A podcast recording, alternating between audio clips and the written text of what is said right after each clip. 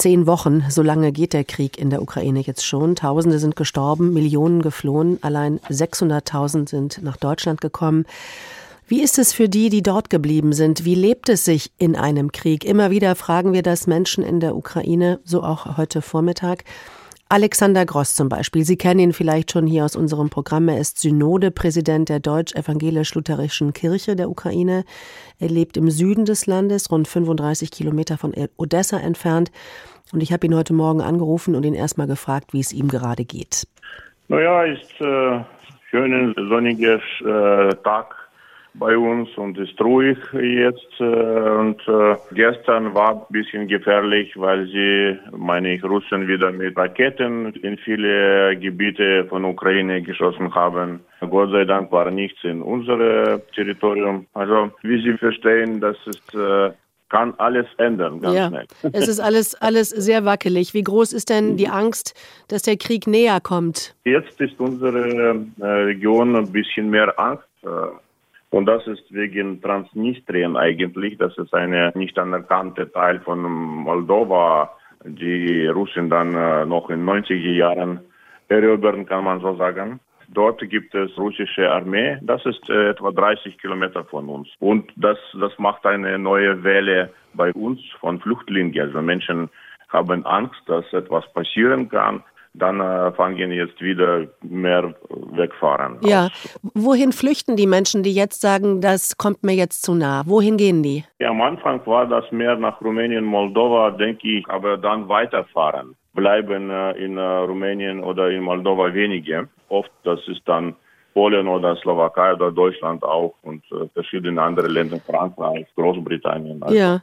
Herr Gross, man hört ja auch, also wir zumindest, dass viele Flüchtlinge auch wieder den Rückweg antreten, dass sie zurückkommen in die Ukraine. Ist das bei Ihnen auch so?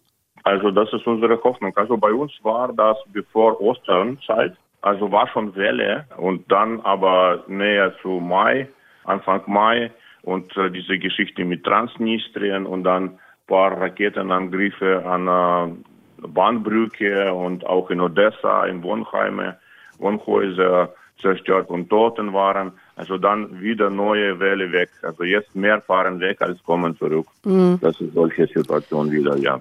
Herr Gross, die Vereinten Nationen schätzen, dass ungefähr 12 Millionen Menschen in der Ukraine auf Hilfe, auf humanitäre Hilfe angewiesen sind. Also die brauchen wirklich alles, von Unterkunft über Medizin bis, bis Nahrung. Wie ist Ihre Versorgungslage? Haben Sie alles, was Sie brauchen? Also in unserer Gegend haben wir praktisch Möglichkeit, alles zu kaufen.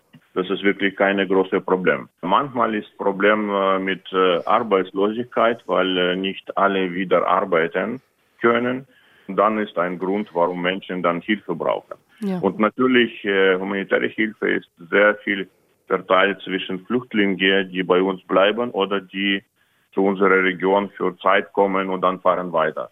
Also sie, sie bekommen und nehmen das viel.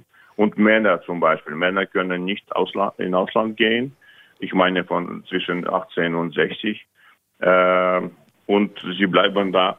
Und wenn sie Arbeit nicht finden, dann suchen sie Möglichkeit, äh, humanitäre Hilfe zu bekommen oder irgendwo zu leben. So, ja. so, so, so, so, machen wir auch als Kirche. Wir haben äh, in Odessa selbst äh, Hotel, wo immer wieder Menschen kommen und gehen, kommen und gehen, aus Cherson-Gebiet, aus Mariupol, aus verschiedenen äh, andere Regionen von Ukraine. Äh, und hier bei uns in Dorfgemeinde äh, gibt es auch, also war früher Bibelschule. Wir haben auch genug Plätze für Menschen. Und da aber Menschen kommen zu uns, Familien, die nicht weiterfahren, also bleiben da bei uns. Ja. Und hier natürlich helfen wir viel auch mit humanitärer Hilfe und äh, versuchen auch äh, irgendwelche Arbeit zu organisieren bei Kirche, wie Renovierung oder sowas dass Menschen auch ein bisschen Geld verdienen können und für sein Leben. Also alle verschiedenen Aktivitäten, um Menschen zu helfen. Seit zehn Wochen geht jetzt schon der ja. Krieg in der Ukraine. Los ging es am 24. Februar. Wie hat sich Ihr Leben seitdem verändert? Können Sie uns das kurz beschreiben?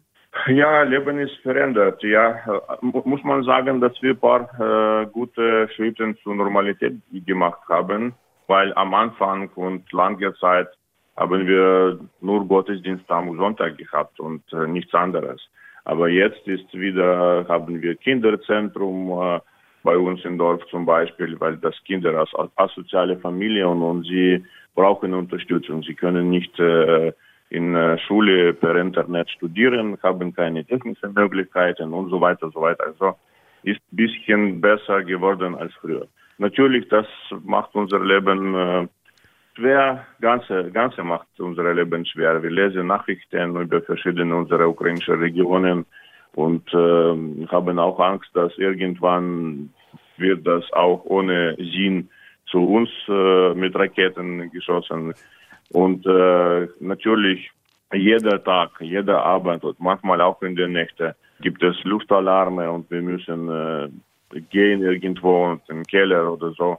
Das, das macht äh, Probleme natürlich. Und jetzt ist auch äh, Problem, große Problem, nicht nur in unserer Region, aber in unserer Region auch. Wir haben ganz wenige Möglichkeiten, äh, Auto zu tanken zum Beispiel. Also gibt es kein Diesel. Äh, ich habe schon zwei Wochen äh, keine Möglichkeit, wieder Auto zu tanken. Und das ist wichtig, wenn ich hier nur in, in Region drei Gemeinde habe. Ich muss fahren zwischen Gemeinden, nicht nur Gottesdienst, aber verschiedene Aktivitäten auch, die wir organisieren für Menschen und Mitmenschen. Und das ist ja problematisch dann auch, ja. Der Pfarrer Alexander Gross war das. Er ist einer der Menschen in der Ukraine, den wir regelmäßig hier in H-Info anrufen.